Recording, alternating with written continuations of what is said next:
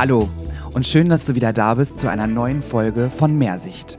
Wir sind André und Steffi und freuen uns, dich mit unserem Leben zwischen Kamm und Schere zu inspirieren. Heute geht es darum, warum Wissen Macht ist und wie man diese für sich nutzen kann. Man sollte denken, dass wir als Fachfrauen und Fachmänner unserer Branche ein fundiertes Fachwissen haben sollten, mit dem wir natürlich jeden Tag arbeiten, auf das wir zurückrufen können, ja, wovon wir einfach Ahnung haben. Oft ist es aber so, wenn ich auf den Seminaren unterwegs bin, dass ich merke, dass die Friseure ganz viel vergessen haben. Ich bin über diese Thematik gestolpert und habe mich äh, doll hinterfragt, warum das so ist und warum es so wichtig ist eigentlich. Und das ist das, was mir heute so am Herzen liegt, worüber ich heute mit euch sprechen möchte, euch meine Sicht ans Herz zu legen, warum es so wichtig ist, Fachwissen zu haben. Wir arbeiten jeden Tag mit Kunden zusammen und diese Kunden sind so neugierig. Sie werden ja von allen Seiten bombardiert. Sie sind im Internet unterwegs, sie schauen Fernsehen, sie lesen Zeitungen, sie haben Freundinnen und sie erfahren so viel darüber, was heutzutage möglich ist, was es an Geräten gibt, was es an Styling-Produkten gibt, an Pflegeprodukten gibt, was es an Techniken gibt. Sie sehen die modernsten Farben äh, schneller, als wir manchmal äh, uns damit selbst auseinandersetzen könnten und äh, konfrontieren uns mit, mit Fragen, wo ich einfach der Meinung bin, dass wir auch die Antworten zu haben sollten. Für unsere Kunden wird es immer wichtiger, dass wir für sie die richtigen Antworten haben, denn dadurch, dass die Kunden von so vielen Medien sich Informationen herholen, brauchen sie gerade uns, um dann noch zu selektieren, was für sie überhaupt angepasst wäre.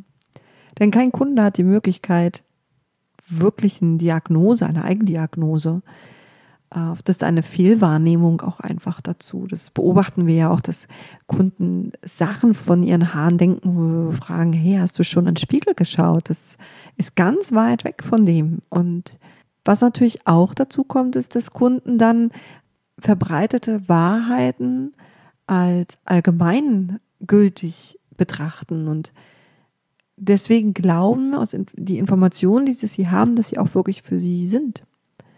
Und oft stehen wir dann dahinter und ähm, haben das Problem, das wieder gerade zu richten. Meine Beobachtungen sind, dass Friseure viel zu wenig mit ihren Kunden über deren Möglichkeiten sprechen und der Notwendigkeit der richtigen Produkte und Techniken, Geräte, die sie zu Hause verwenden. Wusstest du, dass 93 Prozent aller Friseure in Deutschland glauben zu beraten, und zwar gut zu beraten. Und wusstest du auch, dass nur 7% aller Kunden in Deutschland sich tatsächlich beraten fühlen?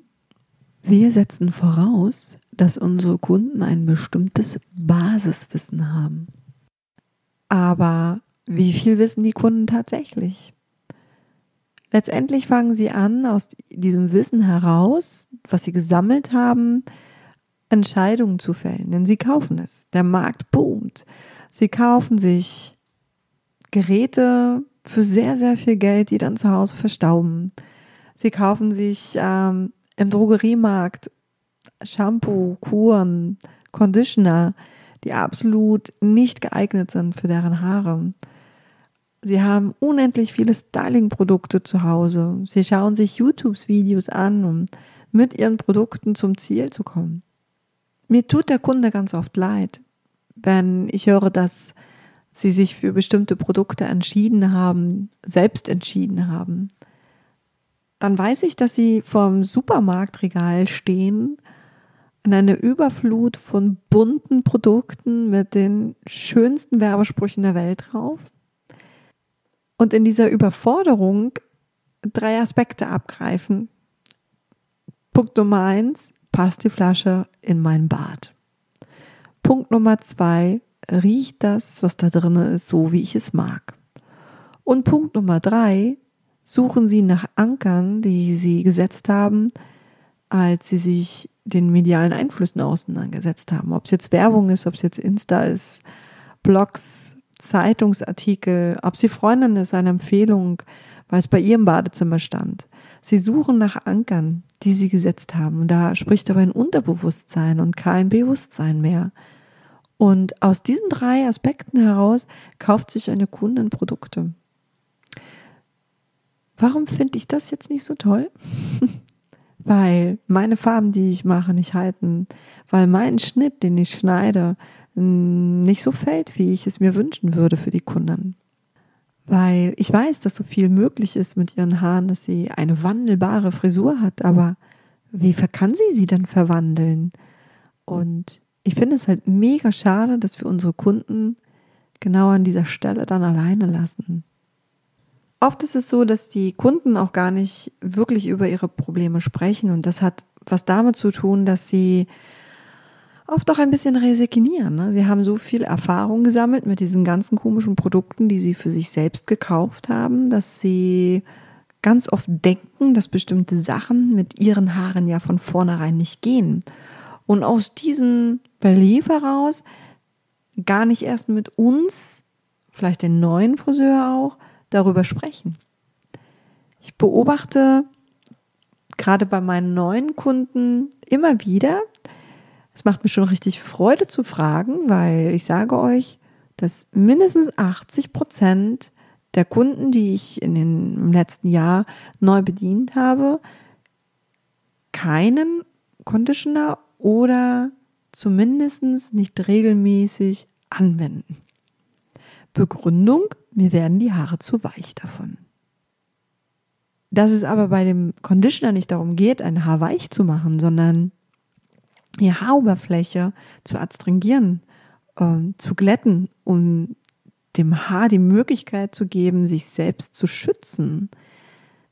Dass es unterschiedliche Formeln gibt und damit eben auch der, die Möglichkeit, den positiven Effekt des Adstringierens mit einem kraftvollen Haar zu verbinden. An diesem Punkt sind die Kunden für sich selbst gescheitert. Es hat ihnen niemand gesagt. Das, was für mich dann immer so als, als Wow-Effekt immer wieder zur Geltung kommt, ist, dass diese simple Information, hey, du brauchst das Produkt trotzdem aus dem und dem Grund und es gibt Möglichkeiten, dass du dem positiven Effekt, den du dir wünschst, und zwar ein kraftvolles, glänzendes Haar, wo ein Styling hält, ähm, trotzdem möglich ist. Und die Kunden sind mir extrem dankbar dafür, dass ich ihnen diese Informationen gebe, weil die Farbbrillanz natürlich auch erhalten bleibt, wenn ein Haar sich selbst schützen kann und eine Haaroberfläche geschlossen ist. Weil ein Haar natürlich, gerade wenn es lange Haare sind, ähm, viel länger auch und älter werden kann, wenn es sich selbst schützen kann. Dementsprechend ist es unwahrscheinlich wichtig, dass wir in der Beratung unserer Kunden nicht nur diesen ganz offenen Bedarf, mit dem sie daherkommen, agieren, sondern dass wir auch um die Ecke herum fragen, wie Pflegegewohnheiten, Styling-Gewohnheiten der Kunden hinterfragen, ihre Waschgewohnheiten hinterfragen, und vielleicht auch einfach mal diese Frage stellen, wie ihr Haar aussehen würde, wenn sie all das, was sie über Haare wissen, nicht wüssten. Wie dann ihre Frisur aussehen würde. Und das ist so spannend, was Menschen anfangen zu erzählen, wo man sich fragt, warum hat ihnen das noch keiner gesagt, dass das möglich ist oder dass Auszüge davon möglich ist. Und ähm, weil sich ja auch der Markt ständig verändert, sind Sachen, die vielleicht vor einem Jahr noch nicht möglich waren, aber heute möglich. Aber woher soll der Kunde das wissen? Und ich finde es so wichtig, dass wir an dieser Stelle wirklich immer wieder nachhaken, was möchte mein Kunde wirklich? Was will er wissen? Wusstest du, dass über 30 Prozent aller Kunden in Deutschland, das ein Durchschnittswert, Informationen über die Heimpflege haben wollen und über 32 Prozent eine richtige Typberatung wollen. Hand aufs Herz, kaufen alle Kunden 30 Prozent von den Haarpflegeprodukte bei dir? Bedeutet für mich nur, dass 30 Prozent deiner Kunden unzufrieden aus deinem Geschäft gehen, weil sie nicht das bekommen haben, was sie sich wünschen. Meinst du nicht auch, dass alle deine Kunden wenigstens ein Haarpflegeprodukt und ein Stylingprodukt zu Hause haben sollten? Bist du dann der Meinung, dass alle deine Kunden zu Hause das Richtige für ihr Haar im Schrank haben? Oder auch das, was sie vielleicht auch tatsächlich brauchen würden? Könntest du verantworten mit deinem Gewissen, dass Kunden Sachen zu Hause haben, die ihnen vielleicht sogar schaden könnten? Kannst du damit leben, dass deine Arbeit nachhaltig schlechte, schlecht bewertet werden, nur weil sie falsche Pflege, Styling, Produkte zu Hause haben, die deine Frisur und deine Farbe entwerten? Ich weiß, ihr seid keine Verkäufer. Ihr seid Friseure. Und das ist auch gut so. Aber als Friseur stehe ich in der Pflicht zur Beratung. Und als Friseur stehe ich in der Pflicht zur Aufklärung. Und als Friseur stehe ich in der Pflicht, meine Kunden zu informieren.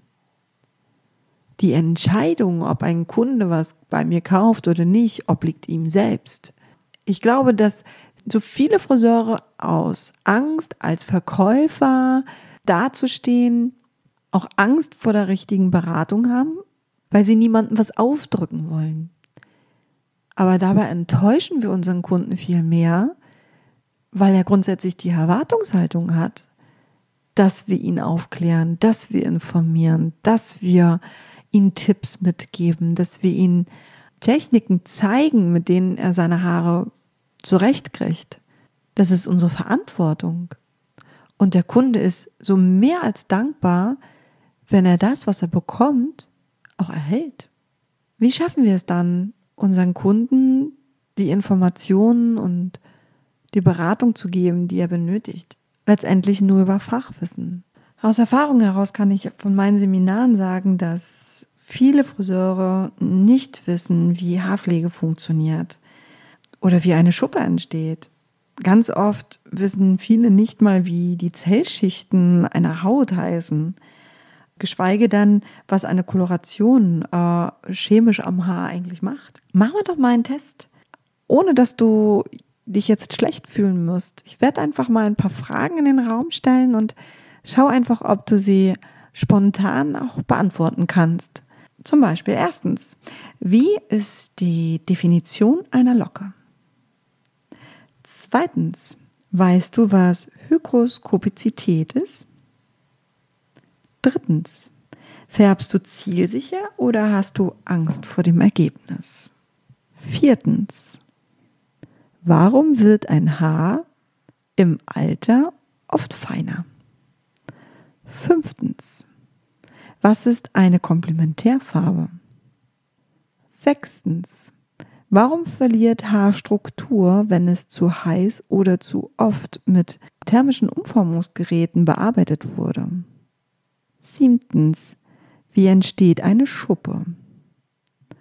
Achtens, welchen pH-Wert hat eine Kur? Ja, was ist denn überhaupt ein pH-Wert? Neuntens, wie willst du ohne Fachwissen als Fachkraft ernst genommen werden? Hand aufs Herz, wie viele Fragen hast du wirklich beantworten können? Aber jetzt auch mal Hand aufs Herz.